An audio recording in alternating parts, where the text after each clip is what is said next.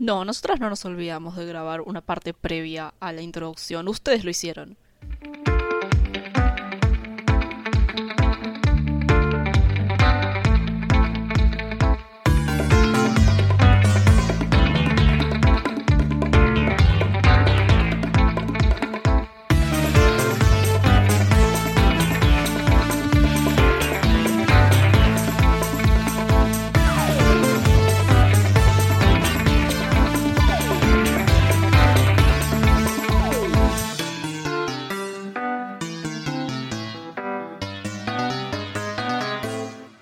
Hola y bienvenidos a Torta Animadas, el podcast bimensual en el que un par de tortas se ponen a hablar de caricaturas y el medio de la animación como plataforma de entretenimiento. Somos sus presentadoras, Miranda e Inés. Bienvenidos. Muy bien, noticias. Tenemos muchas noticias. Por alguna razón estas últimas dos semanas se llenaron de noticias, a pesar de que no estuvimos muy atentas, pero esto es lo que pudimos recapitular. Principalmente muchas noticias más por el lado de que salieron muchas cosas estas últimas dos semanas. Por un lado, como dijimos en el episodio anterior, ya salió hace un, la semana pasada Hora de Aventura Distant Lands episodio 2 Obsidian, que... ¿Qué decir, Miranda? Distant Lands es el, el nuevo spin-off y cada capítulo es como un especial de una hora más o menos. 45 minutos. Y sal, 45 minutos. Eh, eh, salió el de BMO que todavía no lo vi. Está muy bueno. el de, sí vi el de Bublin que salió ahora, que es excelente. Excelente. Le dio todo lo que las lesbianas querían y más. Y más, realmente no puedo, y no voy a dejar de pensar, no puedo dejar de pensar en eso, ya pasó una semana increíble. Si no fuera porque quedan tipo dos, tres tortas animadas y que ya tipo y ganamos todo, diría, bueno, listo, capítulos de Obsidian. Pero en realidad solo sería vean Obsidian. Sí, sí, por favor. Lo estoy tratando de hipnotizar para que vean Obsidian. ¿Qué más? Muy bien, no solamente salió Obsidian, también salió es un. se discute mucho dentro de la misma serie. Es un reboot, es una continuación. Volvió a salir. Ya se estrenó Animaniacs, la nueva serie de Animaniacs, o la misma. 20 años después, eh, ya, ya, saben, ya saben cómo es la cosa. Pinky Cerebro, Animaniacs. Vi buen fanart, la verdad es que como todos los reboots, es como que un poco me. Me cuesta que me quererlo, pero bueno, qué sé yo. Se verá tal vez. Sí, aún no vi buen Animaniacs, pero bueno. ¿Qué más salió, Miranda? Me lo. Hoy estuve en un eh, éxtasis de risa porque salió. Anunciaron que iba a salir Baby Boss 2 y sacaron el tráiler de Baby Boss 2. Yo no sé si vería la película, porque ya vi la 1 nada más por, por obligación eh, de hermana, ¿no? Eh, no sé si vería Baby Boss 2, pero el tráiler es muy gracioso. En un momento, la, porque aparte no es solo Baby Boss 2, es Baby Boss 2, la venganza de la girl Baby Boss. tipo, no quiero saber. Hay una, hay una bebé que es Baby Boss y que tipo tiene poder femenino y poder bebé. Es excelente. Uh... Jeff Golden hace del malo, como siempre. bueno, ¿qué más? Muy bien, eh, ya salieron imágenes adelantadas de la nueva película de Ghibli, que va a ser la primera película en 3D y CGI, que se llama Earwig y la Bruja. Va a salir en 30 de diciembre de 2020, según dicen. ¿Posta? Sí, sí. No, sé si. Esa. Eh, pero bueno, más cosas, más películas que salen, más, más películas que salen, más retomar cosas viejas. Salió el tráiler de la nueva película de Tommy Jerry. ¿Esa también tuviste tiempo de verla? Eh, lo vi pero medio por encima porque también de nuevo me, me, no es que nos no, odiamos o que por lo menos yo odio los reboots. Es que tanto reboot me satura y no sé, lo único que vi es que se veía muy feo. No sé qué hicieron. Para mí no se veía mal en sí. El tema es que, yo qué sé, o sea, Tommy Jerry se caracteriza por ser un tipo de animación muy expresiva en su propio movimiento. Y ahí los movimientos están tan limpios que se sienten muy como mal acting. Ya sé que son como dibujitos, pero es acting. Pero bueno, más, más robo, más robo. No para el robo. Ah, no solíamos de decir. Bueno, eh, Disney Plus ya está en Argentina. Y, y hubo un acto de colonización horrible que me da un mal gusto en la boca asco, asco, náuseas, involucrando al Teatro Colón, un horror. Pero siguiendo esa línea de Disney, sale un live action nuevo de Lilo y Stitch. Yo sostengo que están sacando la de Lilo y Stitch ahora porque perfeccionaron la tecnología de hacer creatoras con Baby Yoda y ahora quieren aprovechar que tienen el modelo No tengo pruebas. tengo muchas dudas, pero mm, si no se ve exactamente igual a Baby Yoda, no la voy a ver. Que no la iba a ver igual. Pero bueno, en otras noticias, el 8 de abril del 2022 va a salir eh, la segunda de Into the Spider-Verse. Que eso sí, qué ganas, qué ganas, qué ganas, qué ganas de ver. Y en diciembre de este año, de 2020, sale la segunda temporada de Hilda, que es una serie de Netflix. Y si no la vieron, yo la recomiendo, es muy linda. Es para ver con sus hermanites y sus primites chiquites. Pero es muy linda igual. Muy bien, vamos con el programa. Primero que nada vamos a introducir a nuestro invitado de hoy porque este es un episodio muy especial porque tenemos nuestro primer invitado. ¿Te querés presentar vos o te, o, o te presentamos nosotras? ¿Puedo presentar? Soy Dante. No, no tengo más. No sé si me quieren presentar mejor. Solo notamos Dante. Ok, soy Dante, arroba versofobia en Twitter. Sí, yo, yo cuando te tengo que referir a mi mamá, te digo, eh, mi amigo el sociólogo. Eso, eso es lo único que puedo decir. Muy bien, esa es, esa es una buena forma de introducir. A ver, Dante, contanos un poco sobre vos en esta noche. Eh, ok. Esto es tipo el peor momento de cualquier clase donde tenés que contar lo que hiciste en el verano, ¿no? Eh, no soy sociólogo todavía. soy, soy estudiante de sociología y obviamente soy fan de Gravity Falls. Lo que nos enteramos creo que por casualidad con, eh, con Ine, creo. Ah, hace como aproximadamente 18 meses y solo vi la serie 14 veces en, ese, en, en este periodo, así que... eh, Boludo, eso no te mucho veía la pinta de fan de Gravity Falls. No sé por qué. Como que no me lo esperaba. Soy una caja de sorpresas. Sí, no sé si tampoco yo lo veía venir, pero estuvo bueno. Bueno, entonces, como habrán visto, la serie de hoy es Gravity Falls, que es una serie creada por Alex Hirsch, que también laburó en Pecesuelos y en algunos episodios de Flapjack, bajo los estudios de Disney Television Animation y Digital Imation, que también participó de Family Guy, Young Justice y la que va a salir ahora de Animaniacs. Mosquito Productions, que también eh, está produciendo The Owl House, DuckTales y produjo Escuela de Rock, que eso es muy importante para mí. También participó Rough Draft Corea y, fue, y son distribuidos por todas las plataformas de Disney. Producida entre los años 2013 y 2016, consiste en dos temporadas de 20 capítulos de 22 minutos aproximadamente cada uno, con excepción de el último episodio que vendrían a representar dos capítulos, es decir, es un episodio de 40 minutos. Miranda, ¿qué tenés sobre las voces? Sí, no noté nada. Pero mm, me parece excelente que Alex Hirsch, que es el creador, haga la voz de Grant Stan, que es el tío de los chicos, y también hace la voz de Bill Cipher. Casi digo Viper de nuevo. Estoy mal. Malardo. malardísimo. Después está J.K. Simmons, que es el. Ahorita lo van a conocer por el meme de Spider-Man, que es el jefe de Spider-Man, que hace la voz de el, el, el otro tío de los chicos. Y después también está. Muy Perdón, 2015 Alex Hirsch también hace estaba- sus, creo. Es verdad, es verdad. Perdón, yo solo recuerdo eh, roles icónicos.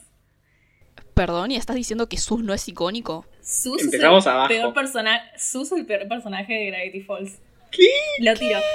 No, no. Estoy indignado. Controversial. Después, después tipo Linda Carde- Cardellini, que es la que hace de Daphne en la las películas de live action de Scooby-Doo. La cara todo el mundo, todo el mundo que es Twitter lesbiano la festeja. Hace la voz de Wendy. Y después... Te No, el eso- más icónico. esos son los más importantes. No, el- lo más icónico para mí es, no sé cómo se pronuncia, pero Kristen Schall, que hace de Mabel, porque hace exactamente la misma voz que cuando hace de Sarah Lynn en BoJack Horseman. Sí, Tipo, es la misma voz. sí, sí, me acuerdo porque hace poco pasó que vi ese, ese video que sacó Disney hace unos meses de Mabel cantando una parodia de Call Me Maybe y fue como, realmente, realmente es No, idéntica. no sé si vieron el video editado que pasó por Twitter de tipo Mabel, pero con frases de, de Sarah Lynn. Sí, Dios. sí, es excelente. Entonces, Dante, te dejamos empezar por como quieras empezar, porque sos nuestro Ah. invitado. Tenés los Eh, honores. Creo que corresponde empezar por la- el, el- el crimen de guerra que acaba de suceder en la introducción de esto, donde Miranda dijo que odia a Sus con toda su alma y que tipo cuando ve Gravity Falls avanza a las escenas donde está Sus para no verlo. Quiero que hablemos de eso. ¿Sabes qué? Yo subo la apuesta, sí. Es más, tipo, eh, me, me tienen en internet como la mina que trató de meter un montón de hits en Alex Hirsch, nada más por crear sus. Dios. La gente que.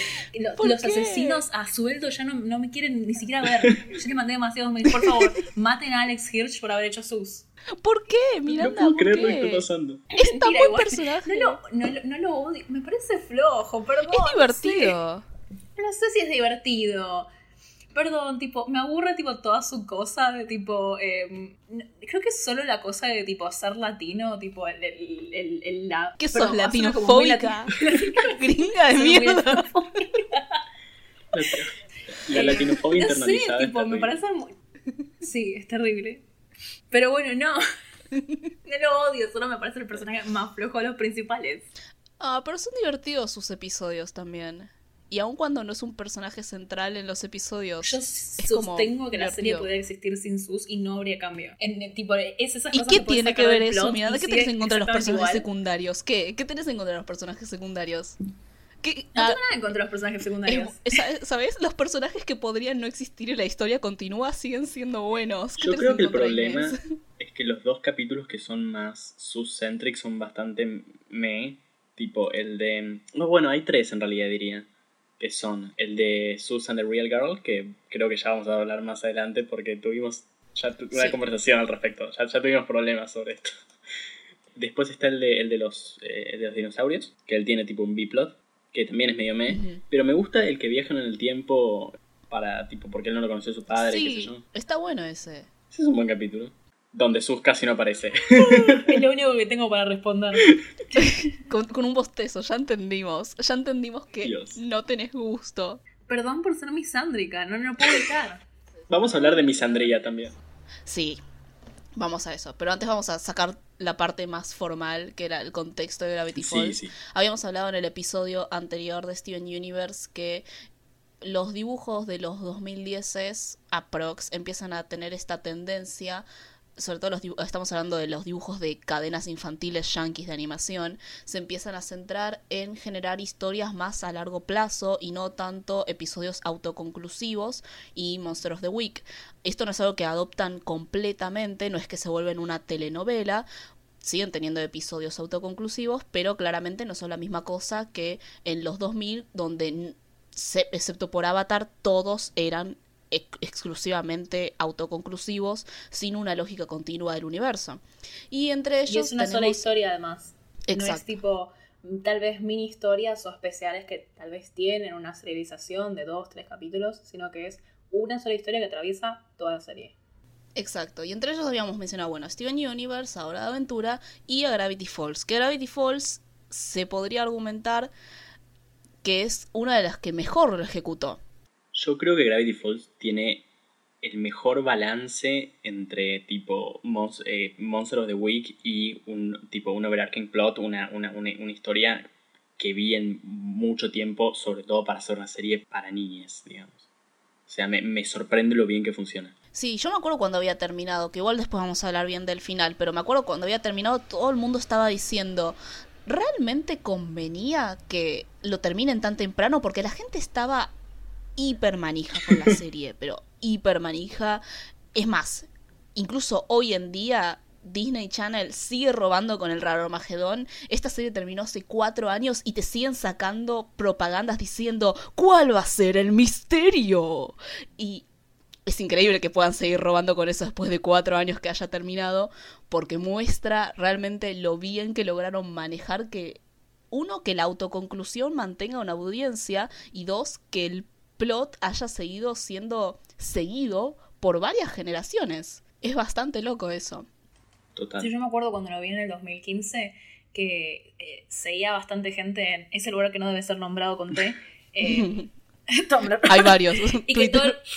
Ah, es verdad, no, pero era Tumblr. Y tipo, había gente con muchísima onda y que no era tan complicado. Ahora en una serie de niños la idea es que tipo lo puedan descubrir también niñes, pero intentando como descubrir eh, los mensajes secretos, como interactuando mucho con el material extra y tenía unas, seguidores bastante fieles, la verdad.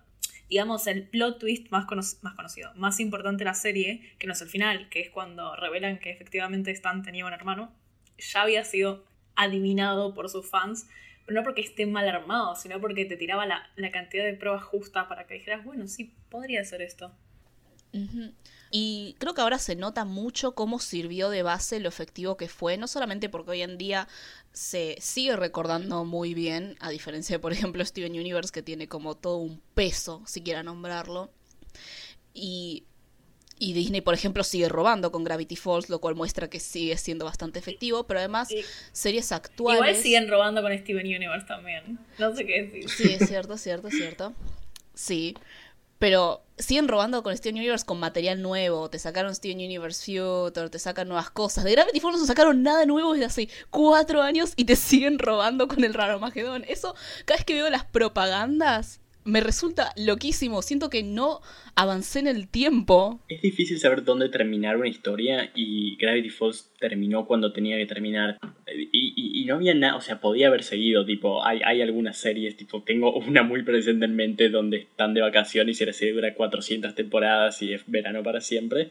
Pero, tipo, la decisión de Hearst de cortarla es una gran decisión y es lo más difícil de hacer con una historia. Sobre todo con una historia tan, tipo, una historia extensa y no tanto capítulo por capítulo como esto. Yo creo que lo dejó re bien parado porque no tenés más, no tenés el agotamiento de las audiencias de decir, uy, este chabón sigue robando con lo mismo. O sea, sigue robando con Gravity Falls, pero no con nuevo contenido, que es lo que más hace que la gente se quede exhausta. perdón por tirar de nuevo Steven Universe, pero cuando sacamos el capítulo anterior, todo el mundo estaba tipo, uy, qué paja Steven Universe. Voy a escuchar el capítulo porque las queremos mucho, pero qué paja Steven Universe. O sea, el nivel de tu audiencia, que en un, en un momento fue tu audiencia más fiel, ahora odia el producto final y solo escucha a dos chabonas quejándose por una hora y media. Bueno, ok. Es que Steven Universe ya no es sobre Steven Universe, es sobre el discourse sobre Steven Universe. Eso no pasa en Gravity Falls. Es raro igual que haya algo de Disney y que no tenga discourse, ¿eh? eh mira, si te soy honesta, con Phineas y Ferb y Gravity Falls, Disney recién empezó a ir bastante para adelante. Te puedo argumentar que también está bueno de Proud Family, pero en, en nivel de series animadas, medio que, nunca fue, nunca tuvo una base de seguidores como tuvo a lo mejor Nickelodeon y Cartoon Network. Sobre que Jake Long, el dragón occidental. Pero, pero sí, además de eso, nada, marca hoy en día un montón de marcó una fórmula Gravity Falls, una fórmula que básicamente se utiliza en todas las series de Disney Channel animadas hoy en día y se nota bastante. Ah, me olvidé de mencionar otra buena serie de Disney Channel, Wonder Over Yonder. Y yo también voy a defender Pecesuelos. Que igual Pecesuelos es una colaboración de un montón de gente que ya hizo cosas muy copadas, incluyendo Alex Hirsch. Pero bueno, vamos con el siguiente tema, que es un tema que propuso Dante y yo tengo muchas ganas de escucharlo. Eh, sí, mi, mi, creo que lo, eh, lo dije textualmente como Gravity Falls es terriblemente heterosexual. Discuss. a discutir. Sí, porque, o sea, Creo que el, tema, el hecho por el cual Steven Universe tiene un montón de discos es porque hay cuestiones claramente en la intención de la serie de hablar sobre roles de género y, un montón de cosas de ese tema. Gravity Falls es mucho menos self-conscious. Y, sin embargo, tipo, aparecen varios capítulos cuestiones de, eh, tipo, uno de los primeros capítulos de la serie es el de Dipper y, su, eh, el, el, el y los eh, no me sale el nombre de, la criatura mágica que son los chabones super masculinos. ¿El Minotauro? Los Minotauros. Sí. Me, gusta ser el, primer invitado varón y, traer temas roles de género. O sea, eh, súper nueva masculinidad, súper deconstruido. Wow, nos estás diciendo misóginas. Eh, misándrica. También. También. Las dos. Sí, soy misógina. Sí, soy misógina. Existimos. Odio absolutamente todo el mundo. Existimos. Sí, o sea, a ver, creo que es algo que se discutió mucho en particular respecto al, rol de Mabel, ¿no? Digo, si, si Mabel eh, efectivamente termina siendo un personaje casi secundario respecto a Dipper, porque un poco presenta como que está subvirtiendo la, la masculinidad al no ser un varón tipo macho, pero el arquetipo del, del, del tipo nene genio intelectual es una, es una clara forma de, ser varón, digamos, eh, tradicional. Sí, eh, de hecho en un momento Miranda me había preguntado si Dipper entraba dentro de la categoría del niño sensible y yo mm. dije no, no, no, no. No, ¿saben qué me hace acordar? El video de este youtuber que era conocido en un momento y que también era sociólogo y que hizo un video sobre los chaboncitos de The Big Bang Theory y se llamaba Adorable Misogyny. Pop Culture Detective. Gracias. Ahí está, muy bien. El señor Pop Culture Detective habló de tipo, y le estoy robando la idea y por eso lo estoy citando, eh, de esta como, no sé si, si diría, ay, Dipper es misógino, en el sentido de tipo, vamos a acusarlo de misoginia a un nene de 12 años porque bueno. Dipper Pines cancelado, lo escucharon en Tortanimadas. a esto llegamos, cancelado por misógino. Your face problematic. Pero bueno, eh, sí tipo tiene, eh, habla, es en cierta forma una, una forma light en realidad de ese tipo de personaje varón que es como que se tira un poco el señor de que tal vez no es el chabón prototipo y ciertamente no es el chabón prototipo de personaje nene chiquito de cartoon, por ejemplo, que es un nene que no, no quiere llorar y tipo eh, si le gusta una chica, le pega y esas cosas. o sea, dije dos ejemplos muy estúpidos, pero. Ok, pero igual aparece, igual aparece Robbie literalmente para contrastar eso con Dipper. O sea, los episodios entre Robbie y Dipper aparecen para contrastar ese, ese, ese enfrentamiento entre masculinidad. Sí, pero eh, tengo un planteo. Robbie no es tan malo. o sea, hace una cosa ah, muy mala específica, que es hipnotizar la Wendy en ese capítulo que es medio me.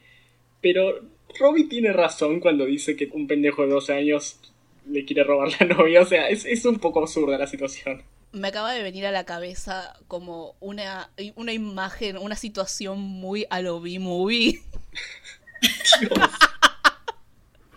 tipo. Este, este, niño abeja quiere robarse a mi novia. Igual no quiero defender a Robbie, era un chiste. Esta, esta, es tu masculinidad. Esta es tu masculinidad ideal. Dios. ¿Una abeja? Ser una abeja es un prototipo. de con lo que dijo la abeja? Sí, es verdad.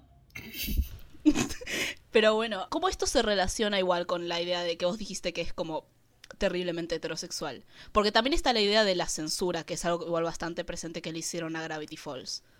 Igual yo y las chicas, y por yo y las chicas me refiero a mis de nuevo, mutuales de Tumblr del 2014, estamos todavía indignadas de que Mabel era tan pero tan paqui. Y está bien. E, eso, ese es el tema, tipo, la serie... No todos fuimos como vos. Yo tuve una etapa de heterosexualidad compulsiva, ¿ok? Yo no. Puede ser eh, real. perdón por vos, pero yo soy diferente. pero tipo, es raro porque la serie como que juega un poco a presentarte esas cosas no diciendo que están totalmente bien. No es tipo, esto es al revés. Yo estoy de desacuerdo con lo que dice Dante. Para mí la serie es self-conscious. Tipo, te presenta a Mabel como agresivamente heterosexual, pero como parte de esa preadolescencia en la cual, tipo, eh, está con sus amigas y, tipo, tienen programado a las una de la tarde hablar de chicos. Tipo, es un chiste de la serie. Pero al mismo tiempo, como que no va a ningún lado. Y está bien, tampoco podría haber ido a ningún lado porque eh, Disney creo que tiene el primer personaje LGBT confirmado ahora con Amity. Ah, te recuerdo, te recuerdo que Andy Mack, te recuerdo que Andy Mack en 2017 tuvo su primer personaje gay, que es Cyrus. No sé de qué están hablando. Nadie vio Andy Mack salvo vos el primer personaje LGBT de Disney. Todo el mundo quiere decir que es la policía troll, después quieren decir que es Amity, después quieren decir que eran los extras de Frozen. Yo sé que es de la serie de Disney Channel Andy Max, solamente porque es pedorra, nadie le presta atención. Eh, ok. Pero no estamos yendo, pero, estamos yendo del tema. Ok, estábamos hablando de heterosexualidad. No, no, porque yo creo que, que tiene razón lo que dice Miranda de, de que es self-conscious. Por ahí más lo que quiero decir es que a veces simplemente presenta una, una subversión del de, de, el estereotipo de la heteronorma, pero tipo no hace nada con eso, simplemente la pone ahí. Onda los policías, tipo los policías de Gravity Falls. What's up with los policías de Gravity Falls? ¿Podemos hablar de los policías de Gravity Falls? Tipo... Hablemos de los policías de Gravity ¿Qué onda eso? Tipo, ¿eso califica de queerbaiting? ¿Podemos decir que tipo dos chutas que se aman en Gravity Falls son queerbaiting? No sé, no, no, sé. Wow, Disney es la empresa con más personajes LGBT policías de todo el mundo. Felicidades. Felicidades, marca. Eh, los policías LGBT están Dante, ¿vos crees que los policías de Gravity Falls tienen gay power? ¿Vos crees que efectivamente utilizaron su gay power para, para... arrestar niños? los mandaron a, tipo, los mandaron en un camión a no sé dónde eso es re turbio, no me acuerdo de eso. Gravity Falls tiene, tiene un gran poder de, de, rewatch, porque lo volvés a ver y dices tipo, esto, no me acordaba de esto y es tipo, es, más oscuro de lo que me acordaba. Más de una vez me pasó. También es mejor de lo que me acordaba los diálogos. Los chistes de Gravity Falls envejecieron muy bien. Tienen un muy buen humor, no lo podría describir. Tiene muchos eh, one-liners, como que en un momento, en un momento Bill mata al bebé tiempo y alguien con un acento tejano dice, damn, they just killed the time, baby. Ese tipo, y estuve riéndome media hora.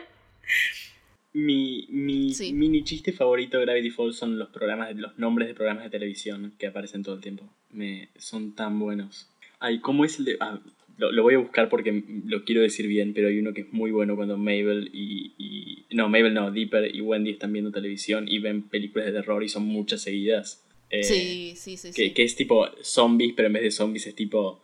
They're almost dead, but not quite. es algo así. wow, me encanta esa canción de Sufjan Stevens. no sé si es porque es en Oregon o si es por tipo el campamento o por las temáticas no gays, pero que uno las ve. Pero tipo, yo podría ver un crossover de Sufjan Stevens con... Eh, Estaba pensando lo mismo.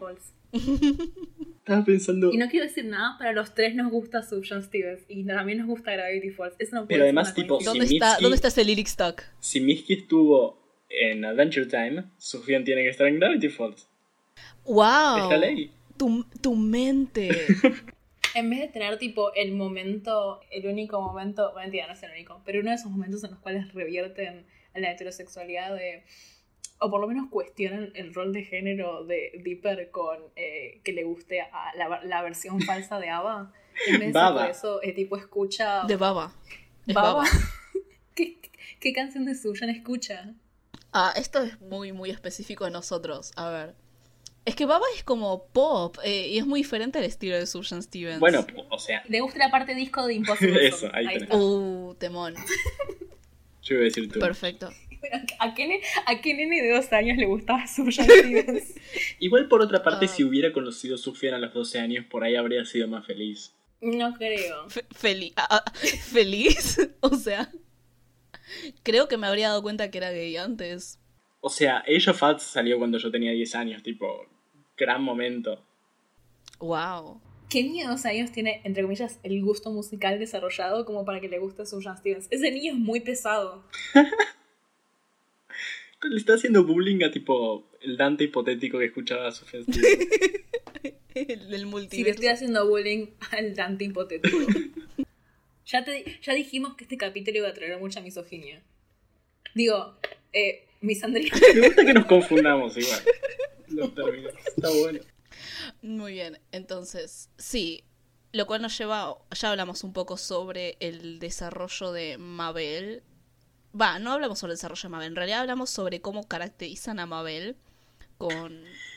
El tema no es solo igual Mabel y Dipper, sino que todos los personajes secundarios, salvo los fucking policías, están en parejas heterosexuales. Tipo... Bueno, pero ahí entra todo el tema de la censura.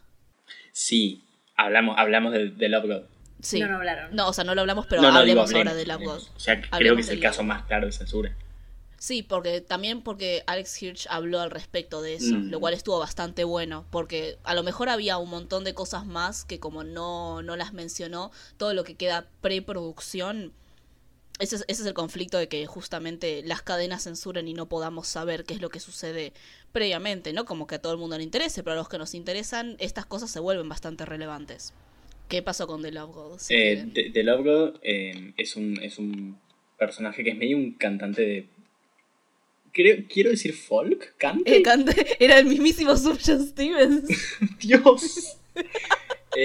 Todo vuelve a él. Que tiene pociones de amor y tipo se los tira a la gente. Y en el diseño original tenía un, un símbolo trans que es bueno, no, sé bien describirlo, pero es un símbolo como con, un círculo con este, la cruz abajo y dos flechas para los costados que es claramente un... Si googleas símbolo trans va a aparecer para los que no lo conozcan. Era su collar. Exactamente, como un colgante. Y eso se censura y el diseño que queda tiene un, de tipo el símbolo de varón y el símbolo de mujer, para decirlo de la forma más heterosexual posible, como pegados. Eh, así que eh, ese, ese, es el caso. Y Alex Hirsch eh, lo cuenta esto después, porque el diseño que todos vimos es el que estoy describiendo ahora. Simplemente creo que son el símbolo de Venus, el símbolo de Marte.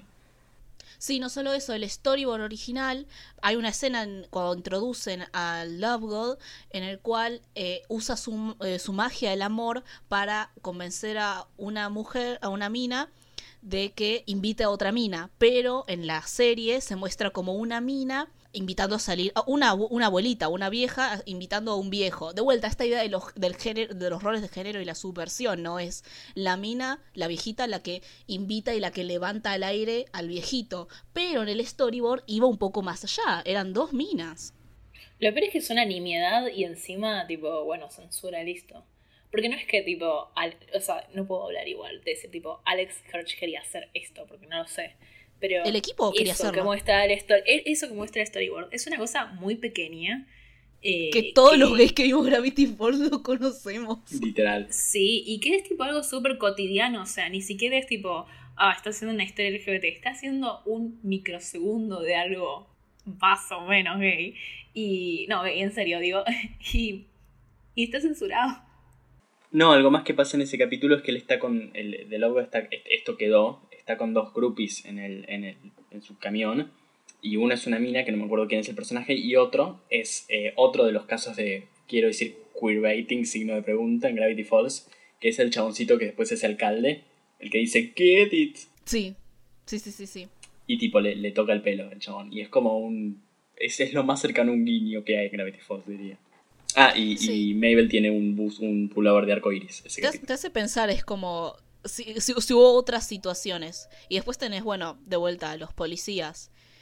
Que justamente también te preguntas, ¿los dejaron pasar por la ambigüedad, por el efecto cómico, porque son policías? que ahí es menos más es menos el equipo productivo de la serie y más los estándares de censura de Disney. Pero bueno, en ese sentido sí hay que darle el punto a, a Steven Universe que la peleó y la logró.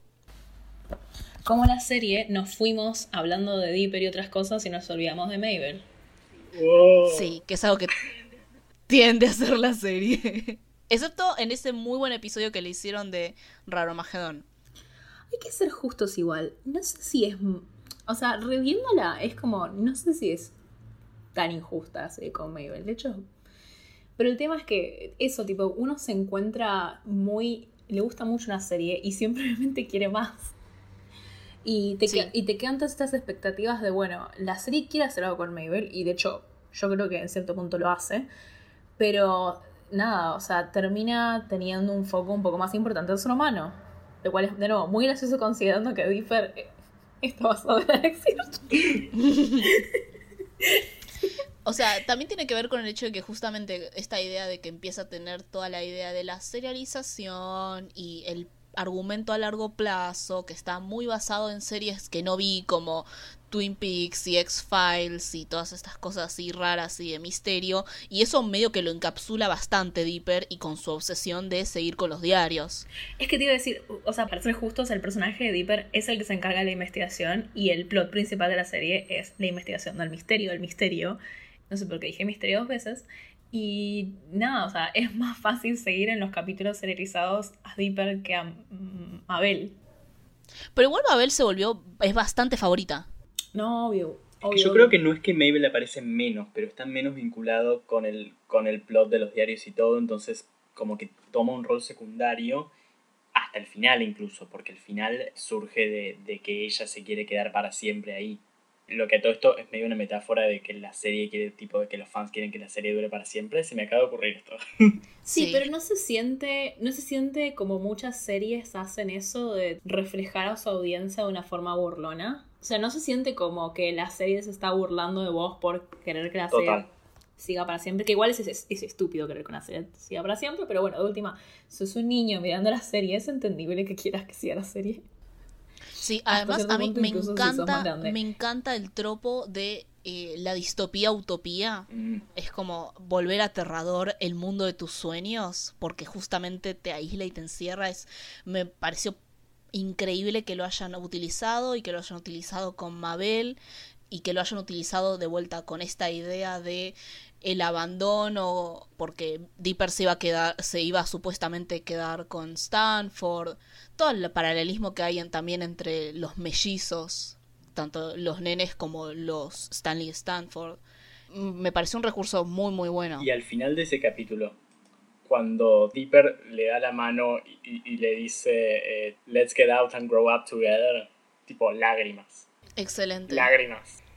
Hay, algo ahí también que, que aparece eh, al principio, en la primera temporada, en el capítulo del, del, octavo y medio presidente de los Estados Unidos, donde ah, es, muy bueno como que Mabel, tipo, Me encanta. su, como que su silliness es tipo parte de la historia también, como, como que les, les sirve para, para investigar también, entonces es como que la conectan a ella con, con el plot pero como que no funciona mucho más.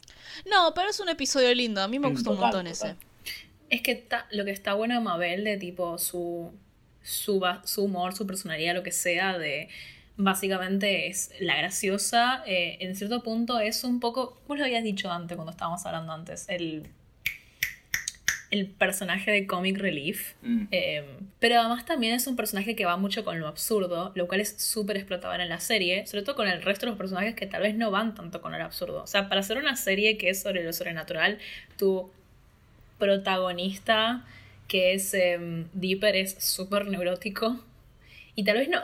Genera situaciones graciosas, pero al mismo tiempo no. Eh, si no tenés una, una, una seriedad y tipo tensión constante que no sé si puedo resolver muy bien. Igual Dipper para mí es un personaje relativamente gracioso. Eh, pero más que gracioso, o sea, es porque la serie maneja bien el timing de su humor. Es que él no es gracioso.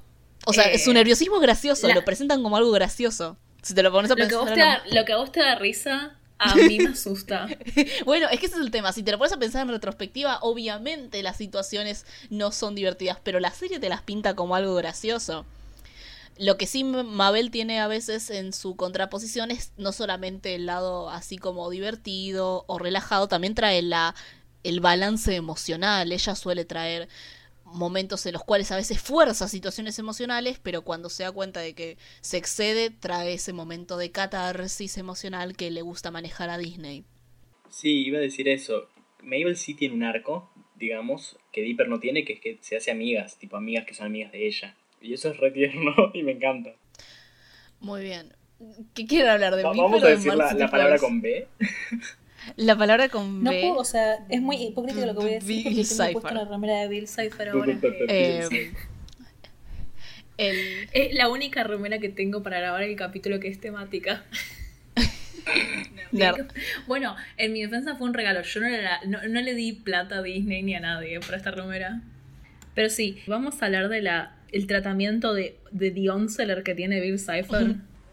Esto es completamente alguien a alguien que no sabe qué es The Onseller. ¿Quieren tener el honor de explicarlo? Eh. Oh, no.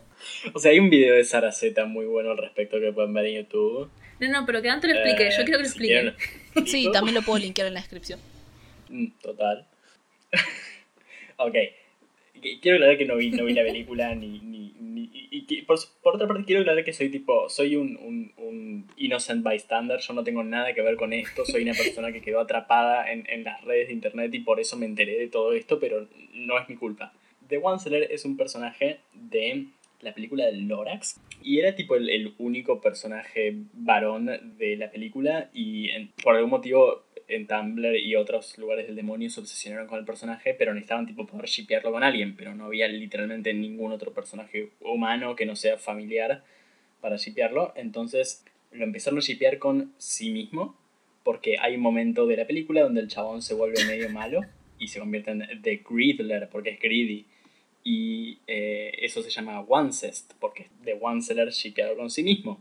Y eso generó una crisis socioeconómica de características impensables en la historia de la humanidad. Comparable más o menos con la explosión de cinco bombas atómicas. Eh, y si quieren saber más de eso, búsquenlo en internet, no, no voy a seguir arruinándoles la vida. Pero muchas veces se dice cuando un fandom se obsesiona mucho con un personaje específico y sobre todo cuando lo convierte en algo que no tiene nada que ver con el personaje original, es como The One Sí, es muy divertido porque Alex Hirsch hizo un diseño de, de Bill Cipher que es horrible y es asqueroso y se los acabo de mandar al grupo de WhatsApp. Y es excelente, para mí es excelente y cero el Wansler, cero esa, esa humanización sexy que quieren hacer las, humanificaciones de Bill Esto sí burlándose de su audiencia, ¿viste? Hay una diferencia entre algo cita y ah, algo refleja y algo se burla. No, lo que pasa es lo siguiente, em, para la gente que le interesa ver series para, digamos, shipear o obsesionarse con relaciones románticas entre personajes, Gravity Falls es pésimo para eso, porque tiene, los personajes principales son todos familiares, y si no tenés tipo seres sobrenaturales que no son atractivos, Sus, que ya van a imaginarse por qué nadie quiere shipear a Sus con nadie. Tampoco igual podrías, porque tenés. una novia. Sí, pero no lo. Pero la idea de hacer eso generalmente es con los personajes principales. Y la serie no te deja hacer eso porque son familiares y tipo, ew, ¿por qué harías eso? Entonces lo que la gente dijo es, bueno, ¿qué podemos hacer que no sea incesto? Ya sé, vamos a shipear a el demonio este Bill Cipher con un oh. niño. Muy bien, oh, muy bien, che. la verdad es que está buenísimo esto. Quiero que se mueran. Y igual lo, lo jodido es que Gravity Falls tiene esta forma a veces de burlarse. No realmente, es como que no le da mucha cabida a las relaciones en el sentido de lo que uno llamaría shipping, porque por ejemplo Mabel nunca realmente tiene una relación que no dure más de un episodio autoconclusivo y Deeper tiene este eh, crush con Wendy que justamente no funciona y varias veces en la serie se recalca esto y cómo no funciona y está bastante bueno que justamente Wendy lo, lo, presenta muy bien también se maneja muy bien. También los romances de Stan con eh, Lacey Susan son, son cosas muy aisladas, no sirven realmente. Pero después te sale el, el, el, embrujadísimo episodio de las marionetas con, con Billy Dipper y, y, y el horrible, horrible concepto de Viper que es como... Es que el problema es que lo diga Mabel, o sea, no entiendo cómo no hubo un asesor, un, alguien que, en la producción de Gravity Falls que estuviera en internet y supiera lo que la gente iba a hacer con esto. Sí, es como... Porque Mabel, tipo, Bill Dipper, Bill Dipper. Bill Dipper. Lo estoy diciendo yo ahora. Bill Dipper. Bill posee a Dipper y Mabel lo señala y dice Bill Dipper, Viper y le pone un fucking ship name. Le pone un nombre de ship. Malardísimo.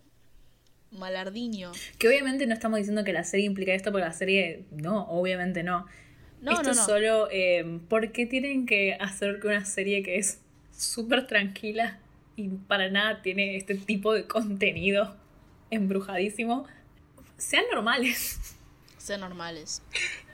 Pero a, mí me parece graciosísimo, incluso la gente que no, no hacía lo de Viper, que es espantoso, que, que tipo, de nuevo, Onser, ay Dios mío, me cuesta mucho decirlo, hacía como lo, hacía lo del Onser, pero con Bill Cipher, tipo decía, bueno, la versión humana de Bill Cipher sería un chaboncito twink, alto, flaco, blanco, atractivo. Ah, eso solamente porque tienen miedo de dibujar gente fea.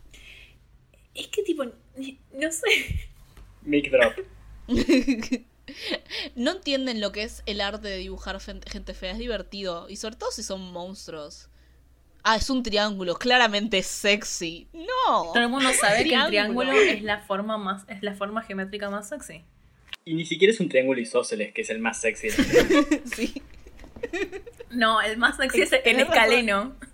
O sea, creo que es llamativo que no hay otro varón de la edad de Dipper.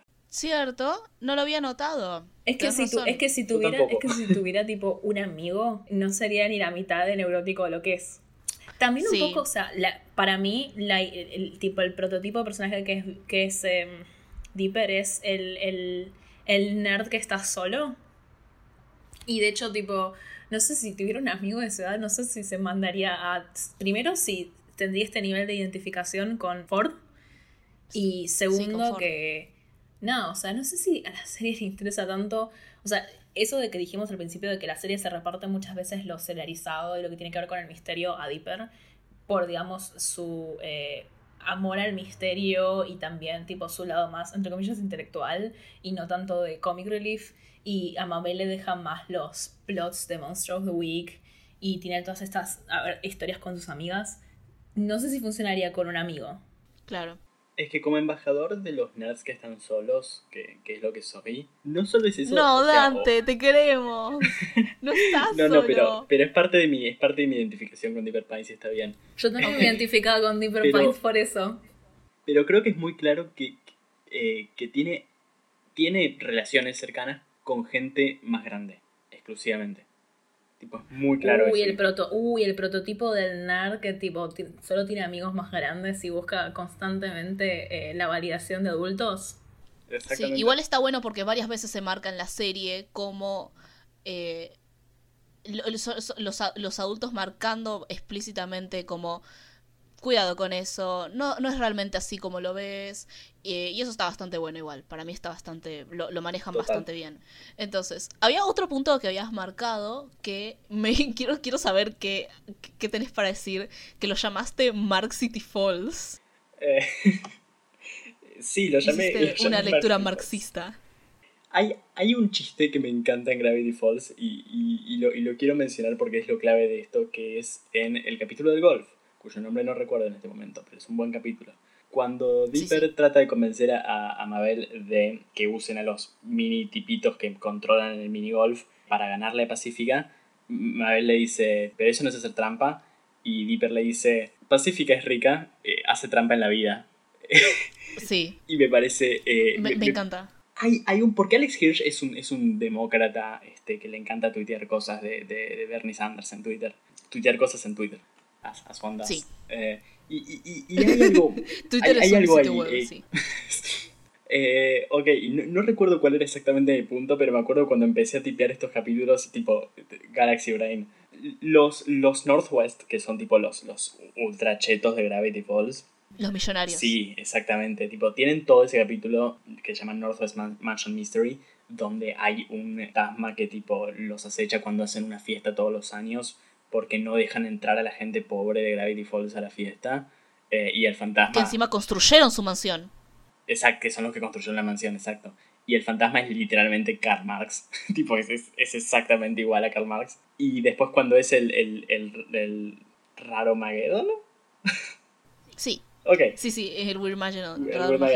Lo primero que hace el padre Pacífico es tipo tratar de venderse a, a, a, Bill Cipher y su gobierno del terror, pero literalmente Bill Cipher no le importa absolutamente nada y no lo van a comprar con plata. Eh, y le cambia todo tipo las funciones de los agujeros de la cara. Es un, es un gran chiste ese. Y no me acuerdo qué iba con todo esto. pero hay, hay, hay una hay un chiste muy continuo con eso que me parece muy divertido cómo lo sostiene la serie a lo largo del tiempo. Sí, sí, sí, sí. Se, se, nota bastante porque también está justamente toda esa idea viene mucho con la idea de los noroeste o los northwest porque también está todo el episodio en el cual te enteras que supuestamente ellos son millonarios porque fueron los fundadores del pueblo pero después te das cuenta de que son unos fraudes manejan muy, eh, Gravity Falls dijo la acumulación eh, Ay, no me sale justo lo que iba a decir. La acumulación, la acumulación originaria. es una mentira. y se queda ahí. La acumulación originaria fue usurpación. Y, el capital nace chorreando sangre y lodo por todos sus, por todos sus poros. eh, usura. me gusta que en otros capítulos es tipo menciones de Homestuck y en este es menciones de El Capital. Finalmente. Y de The Seller. Finalmente. Chicos, trajeron su cita del capital para compartir en este capítulo. ok, igual eso me causa bastante... Me, da bastante curiosidad porque de hecho la escena en la que vos decís del raro Magedón en la cual Preston Noroeste decide transar con Bill Cipher... Perdón, ¿cómo? no te enteraste el nuevo ship. bueno, en, en, una cuestión. Preston Noroeste es un nombre. Preston Noroeste es un, es un nombre de tipo una cosa que se usa para prevenir el COVID. Como un alcohol en, en aerosol. Él, él, capitalizaría con el COVID, yo estoy segura. Pero él se autodenomina como un capitalista. Mm. Y es bastante interesante porque también en otra serie de hoy en día que está bastante, se nota bastante la influencia de Gravity Falls, que de hecho fue hecha por la esposa de Alex Hirsch, que es Dana Terras, que es y estoy hablando de la serie de Old House, también en un momento mencionan al capitalismo en palabras de capitalismo. Y eso no significa que haya una, una representación del capitalismo, pero me da mucha curiosidad cómo se muestra, cómo se menciona tan explícitamente la idea del capitalismo como una instancia de humor en series animadas de Disney y no la he visto realmente en otras series animadas. Y en otras animadas te estás olvidando tu obsesión de los bueno, de ahora no, pero los últimos seis meses al principio del año, DuckTales. Sí, sí, DuckTales, por ejemplo, igual, e, e, eso es a lo que voy. Para mí es bastante intencional. ¿Por qué? Porque esta, eh, estas dos series, Gravity Falls y Owl House, eh, pueden hacer humor con el eh, capitalismo y Disney no lo va a censurar a diferencia de lo LGBT, justamente porque se presenta como una idea de humor y esto se relaciona bastante con la idea de la gente que ve Gravity Falls, que no somos, no, justamente no somos millonarios, entonces la idea de burlarnos de los millonarios es como catártico, se vuelve un consumo de nuestra propia condición de clase, de nuestro propio rencor, y nombrarlo lo hace más real. Ahora, eso no lo van a hacer con Pato Aventuras, por ejemplo, porque los patos de Pato Aventuras son iconos más relacionados a Disney, a diferencia de Gravity Falls y Owl House, que son series de Disney, no iconos de Disney. Esa es mi teoría, que acaba de salir ahora. Pero bueno, yo no sabía igual. Yo no sigo, o sea, yo sigo a Alex Hirsch, pero no sabía que era así stan de Bernie Sanders. Sí, ahora, o sea, yo de hecho no lo sigo en Twitter porque me parece muy pesado. pero, pero sí, qué sé yo, es, es como Mark Hamill, no sé si ubicas lo que estoy diciendo. El que hace de pirata barba dulce en Los Chicos del Barrio. No, de nuevo. es el que hace de el Joker en la serie animada de Batman. Es el que hace skips en, en un show más. Probablemente. Bueno, lo que quiero decir es que es, que es un, esta serie también. tipo yankee clásico, eh, que es muy pesado con eso en Twitter y, y es tipo stand de Obama, qué sé yo. Pero, o sea, sí tiene como alguna, algún, algún interés político. Claro. Para yankee. Bueno, eso, eso, eso, eso después se muestra justamente en el humor conejano. Para mí son bastante divertidos los chistes esos que hacen. El de, el de Pacífica hace trampa en la vida es muy bueno. Excelente. Encima después en esa escena del golf termina con que la dejan en su casa y se abren las puertas de su casa y hay como pavos reales y cosas así y era como tuvimos que haberle cobrado. Yo no puedo creer que pusiste que Gideon era el Draco Malfoy de Gravity Falls cuando eso lo puso cuando Pacífica, cuando Pacífica claramente es el Draco Malfoy de Gravity Falls. Oh, ese es un brillante punto, tenés razón. Eso discútanlo ustedes, nerds. No tengo ni idea de lo que están hablando. Yo tampoco. Ah, voy a volver. Dije eso y ahora, tipo, volví a ser sexy y no sabes lo que es Harry Potter.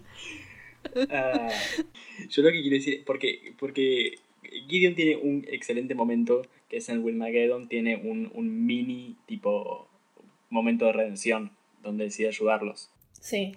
Y eso es eh, eso es muy Draco Malfoy. Eso es tipo, no, no, no pasa en la vida real. Eso, o sea, de hecho, no, me acuerdo si es, eso, no eso no pasó en el canon. Eso no pasó en el canon. Ah. No pasó en el canon. Qué momento de redención. O sea. Mucha, mucha teoría de fans y poco, y poco canon. Y poco Harry Potter. Estos jóvenes son Lena, el capital, y no leen Harry Potter 7. Además, el capital solo tiene tres partes. Dante, ¿llegaste a leer de las tres volúmenes del Capital? No, no. Dios, no. Estaba muy ocupado leyendo fucking Harry Potter. Si Dante no llegó.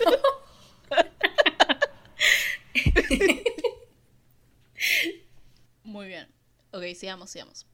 Entonces, por fuera de la discusión de Harry Potter y relacionado un poco con lo que hablamos sobre el humor que maneja Gravity Falls para reírse un poco del capitalismo, pero en general toda la idea del cinismo anti-Disney que suele manejar a veces Gravity Falls habían apuntado. Es que es re loco porque por un lado tipo es una serie sobre familia y es una serie no voy a decir que es un Deus ex máquina porque yo creo que no lo es, es discutible en realidad pero tipo al final del día la familia es lo que salva todo. Entonces tiene esos momentos de, ahora somos una serie de Disney y te vamos a hacer acordar que lo más importante es la familia, el concepto bizarro de familia que tenemos para venderte entradas a Disneylandia, pero eh, al mismo tiempo no, al mismo tiempo se burla de esa ese sentimentalismo barato de Disney, de que ya no existe más en realidad.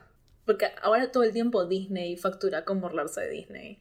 Exactamente por eso a mí a veces me molesta la, la burla. Y creo que tiene que ver con lo que, lo que me parece que iba a ser la estructura original de Gravity Falls. Tipo, en el primer capítulo, todo el tiempo piensan que el, que el pibe ese con el que sale Mabel es eh, un vampiro, pero al final son gnomos. Es excelente. es, una gran idea, pero ese capítulo y el siguiente eso, eso, eso caminó, eso caminó para que tipo Vincent de Bojack volara. Fucking sí. Dios, sí.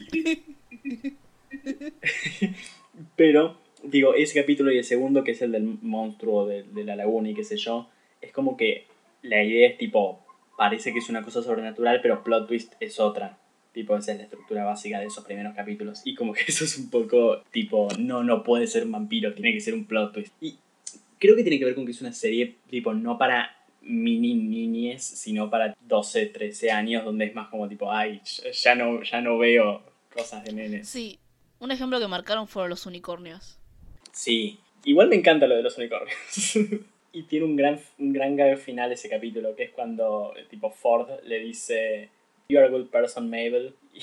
Y, ella le dice, gracias, pero hoy aprendí que la moralidad es relativa. Es excelente. Eso es buenísimo. Eso es lo que digo, tipo, no sé, tiene esta magia Gravity Falls de tener como one-liners que son excelentes. Excelentes. Muy bien, muy bien. Creo que ya logramos entrar a la parte final, que es el final de Gravity Falls. Entonces, el final de Gravity Falls. Excelente. Excelente. Cuatro, o sea, son tres partes, pero técnicamente son cuatro y es bastante ambicioso ser un final de cuatro partes, con el cual, repito, Disney sigue robando como si aún no lo hubiesen estrenado ya desde hace cuatro años, todo el tiempo, pero no te cansas igual de verlo. Avatar tiene un final de cuatro partes también. Cierto, sí, sí, sí. Para mí es el número perfecto para no hacerlo muy largo y que tipo los pendejos se te aburran y no es lo suficientemente corto como para que tener que terminar tu serie épica en dos segundos. Es la duración de una película. ¿Sí? Una hora y veinte. Además el de Gravity Falls está muy bien dividido, tipo son cuatro capítulos y es un todo concreto al mismo tiempo. Sí, re. Sí, sí, porque aparte, tipo, justo cuando llegan a, a, rescatarla, a rescatarla, llegan al mundo ese ideal, utópico, distópico de Mabel, entre que llegan ahí y se meten, justo es un corte, me había olvidado, hoy lo reví al final de no, para estar al, día, y me había olvidado que pasaba, que cortaban justo ahí, es tipo, wow, qué genios, yo sí estoy viendo esto, quiero ya ver el siguiente capítulo, ah, espera, puedo. Y bueno, yo había notado que es muy difícil justamente hablar de el legado de Gravity Falls porque no sé, a diferencia de series como puede pasar con Hora de Aventura, que fue muy, muy extensa y de hecho siguen sacando cosas nuevas, o de Steven Universe, que fue disecada, analizada hasta su último punto, Gravity Falls medio que se la sigue, si no queriendo, mínimamente estimando de la misma forma que cuando salió. Y eso muestra realmente esta idea, porque yo me acuerdo que cuando se anunció el final de Gravity Falls, todo el mundo decía, está terminando muy antes. Y después, y ni siquiera enseguida, un par de semanas después dijeron, no, ¿sabes qué? Terminó perfectamente, terminó cuando debía y años después, cuatro años después, seguimos diciendo, la verdad, lo estructuraron re bien el final. Y toda la serie. Es que, es que vivimos en un momento eh, histórico en el cual, ah, momento histórico, en el cual hay una sobresaturación de extensión de finales, como series que duran un montón de tiempo y se estiran ad finitum hasta que solo te quedan tipo los fanáticos que hasta ellos te dicen y las primeras temporadas eran mejores. Entonces, en base a eso, Gravity Falls resalta por ser corta y por estar terminada en el momento justo. Hay poco hay pocas cosas en general, pero hay pocos finales que me hacen llorar como me hace llorar el final de Gravity Falls. Y creo que es una serie que debo haber visto entera cinco veces al menos. Te quiero, Dante, te quiero, te quiero y tu tendencia a rever más de tres veces las cosas, porque honestamente me, siento representado. Es una locura eso, chicos, es una locura. ¿Cómo ven las mismas cosas tantas veces? Ay, Dios. No miro muchas cosas tantas veces, pero hay algunas series que son muy rewatchables y Gravity Falls es una de eh, ellas. Pero sí, realmente igual no hay mucho que comentar del final, más allá de que fue increíble, lo cual A mí está... me gusta mucho que, el fin, que, que, que lo, lo, que logran hacer, que a veces algunas series que son muy que son serializadas no les sale, por suerte este les salió, que es que atan el final de los eventos narrativos con el final de los, entre comillas, arcos de los personajes. La que, la que más sale ganando justamente que, de nuevo, dijimos hace un rato que a veces Mabel sale perdiendo, pero en este sentido es la que más sale ganando con el, cierre de... Es lo que pasa sobre todo en toda la serie, pero justo en los capítulos previos al Raro Armagedón, que es esta idea de tipo, tengo miedo de crecer y que cambie todo y que sea todo horrible porque justamente como Mabel es la luz o tipo el personaje extrovertido o el personaje más divertido de la serie y es súper positiva, que que digamos este momento que sea crecer y que también es el final de la serie sea un momento horrible, porque es como se termina todo lo bueno y a partir de ahora todo lo que queda es cuesta para abajo. Same. Pero al final, al final logra, logra cerrar muy bien eso. Un poco con la cosa de tipo, bueno, siempre vamos a tener a la familia y por eso va a estar todo bien. que es un poco, de nuevo, esa, esos, ese juego de sí y no, y sí y no, que hace Gravity Falls de burlarse del sentimentalismo de Disney y al mismo tiempo no sí, igual es mucho más orgánico que en DuckTales. Si me lo preguntas a mí. Yo no dije, yo no dije, yo no dije DuckTales. Sí, pero DuckTales es como su contemporáneo. Es que en, ese sentido, Gravity Falls usa, no, realmente no usa igual la familia como Deus Ex Machina, para mí. O sea, la familia es un tema central, pero no es un Deus Ex Machina. Es un tema central, no, es lo que, tipo, pero justamente, tipo, como está bien ejecutado, no termina siendo un Deus Ex Machina, porque la idea de Deus Ex Machina es que como que sale medio de la nada. Eh, igual, y como que soluciona las cosas. Igual es un poco. El, final de Gravity Falls eh, de, de Grand Stan es un poco. Estoy buscando una palabra que no sea Deus Ex Machina para decir Deus Ex Machina. Oh, sin justificación. Sin justificación. Y yo lo banco, porque creo que, tipo, cada tanto el poder del amor tiene que salvar las cosas porque así es la vida. Tipo, dejamos el cinicismo en 2019 y creemos en, el fucking poder del amor.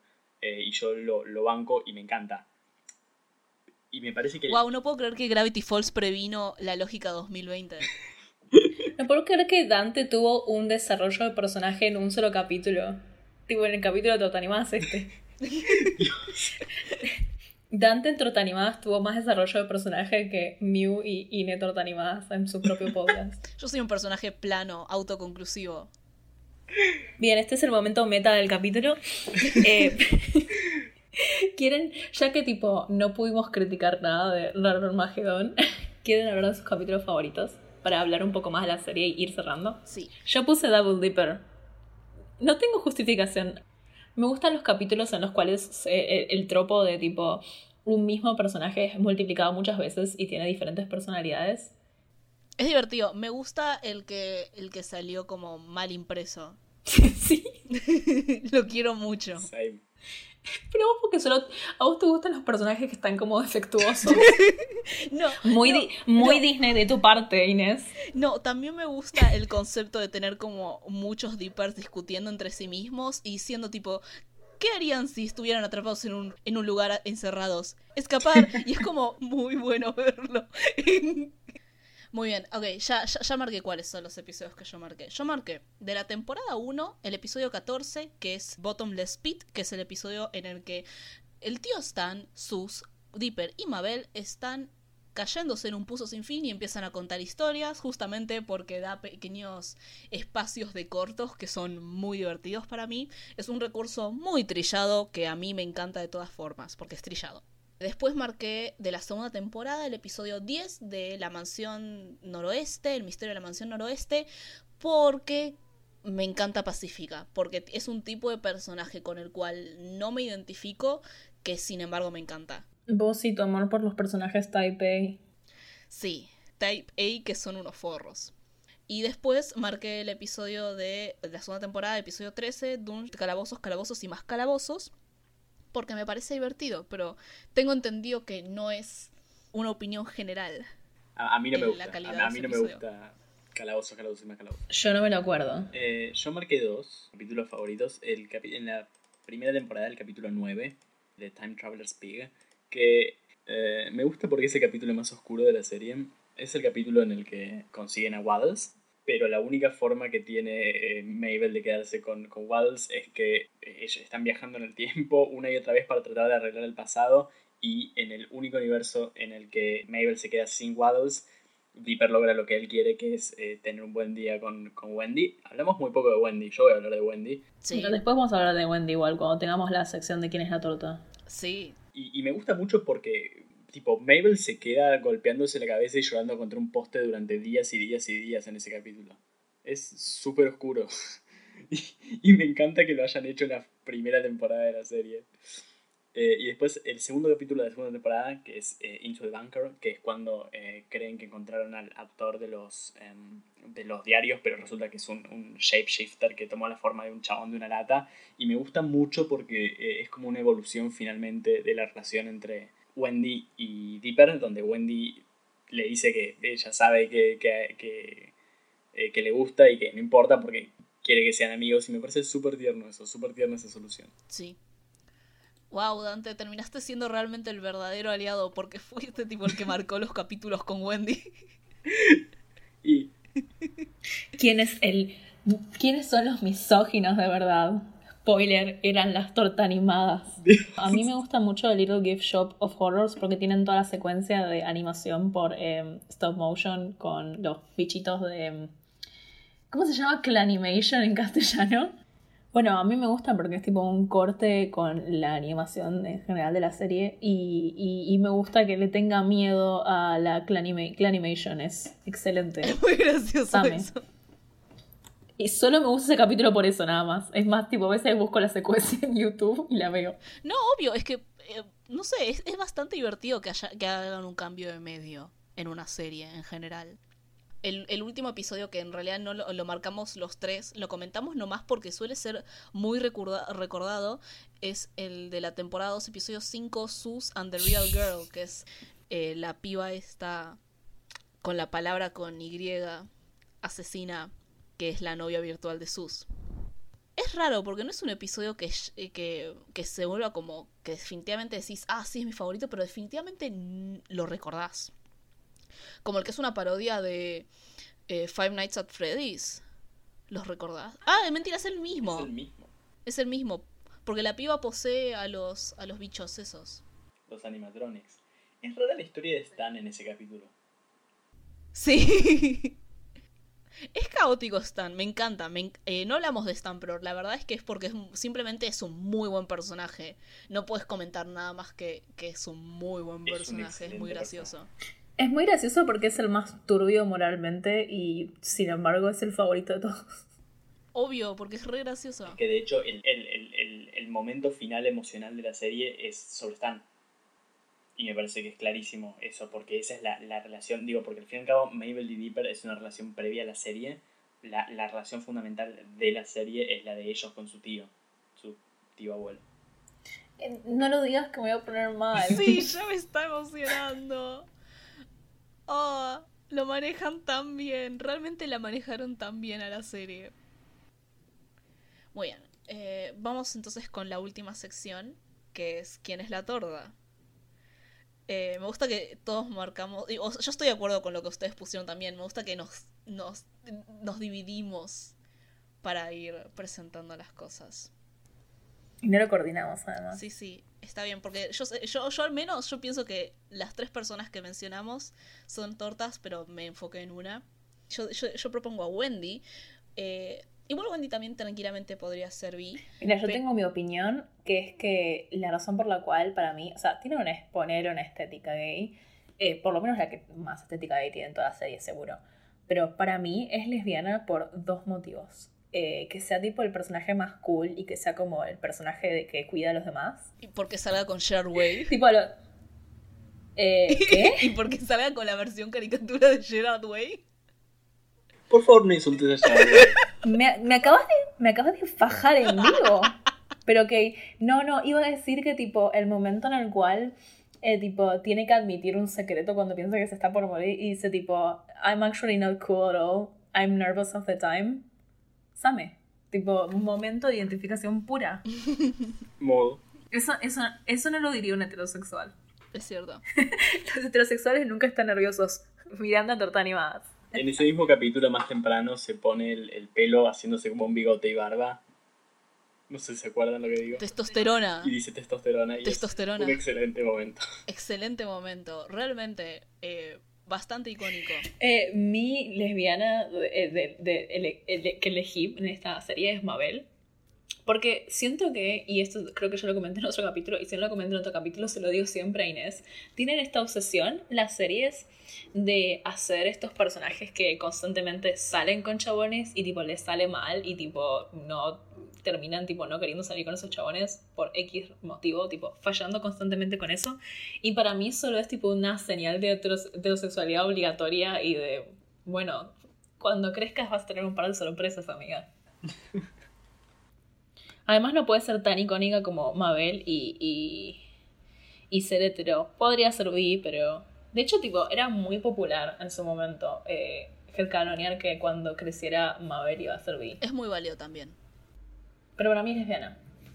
Eh, como, como aliado invitado, eh, y para completar la, la, trilogía yo propuse Pacífica. Eh, y a todo esto... Y te quiero mucho por eso. Mabel Pacífica es el, es el chip tipo no turbio más importante de la serie. Sí. También está la idea de que eh, la gente Paki realmente no entiende la idea de la rivalidad. Y el hecho de que Mabel y Pacífica tengan una rivalidad tan buena muestra que claramente no son heterosexuales. Gracias. Por, por, el simple, por la simple comprensión de cómo funciona la dinámica de la rivalidad. Me gusta. Una persona Paki no entiende la rivalidad. Me gusta la, la, la dinámica de tipo Mabel no es estúpida, pero tipo pacifica muchas veces, tipo la califica de tipo sos una tonta y tipo la otra persona estando como muy enojada con la otra persona que piensa que es tonta, pero igual se enoja con esa persona, excelente dinámica. Eh, yo no puse pacífica porque soy chitofóbica. Nada más eso quería decir. Eh, sí. Pero bueno. Ok, vamos cerrando entonces. Yo creo que fue un éxito, honestamente. ¿Qué, cómo te sentiste, Dante, como nuestro primer invitado? Bien. no te preocupes, si no te gustó lo puedes decir y lo voy a borrar. No, no. Borraba, borraba todas las intervenciones de Dante y cuando que decíamos Dante se escuchaba un silencio. Dios. Este hombre ha sido censurado. No, creo que salió bien. Para mí salió muy bien, estoy muy feliz. Yo también estoy bastante feliz. Eh, muy bien esto fue todo por hoy. Eh, Dante, ¿querés tirar la gente eh, cómo te puede contactar si es que querés que te contacten y sepan tu identidad?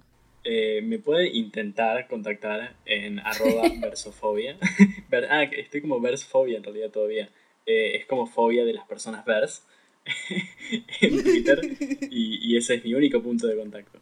También tenés, también tenés el canal de ebooks en el cual subiste un análisis Sí, alguna, alguna vez eso volverá a existir. Eh, pero por lo pronto, si quieren escucharme hablar de Sufjan Stevens y eh, películas gays y homofóbicas, eh, versofobia en como sea que se llame el programa. Es excelente, chicos. yo lo escucharía. bueno. Y estoy esperando atentamente más. Ay, Dios. Gracias, pero. Muy bien. Eh, la música de el inicio y el final fue hecha por Nahuel, que es Frank-Oceanos en Twitter e Instagram. Pueden encontrarlo en SoundCloud y YouTube como Nahuel con W. Los links van a estar en la descripción. Pueden contactarnos para hablar sobre este episodio o sobre el próximo episodio, que cuál va a ser Miranda. Vamos a hablar de The Old House y les tenemos una sorpresita que la sorpresita se llama eh, Vamos a tener un invitado nuevo. Porque estamos a full. Porque, no queremos laburar y queremos que otras personas trabajen por nosotros. estamos construyendo un final de temporada. Se viene el final de temporada. Va a ser Paula, también conocida como Ogrish. Y sí, nos pueden contactar en arroba tortaanimadas en Twitter e Instagram o en nuestros Twitters personales que son Dictunes para mí y Axolotelcitos para Miranda o en nuestros Instagrams que son ine.dom para mí o Axolotelcitos para Miranda. Hasta la próxima. Chao, muchas gracias por tenerme. Gracias por venir.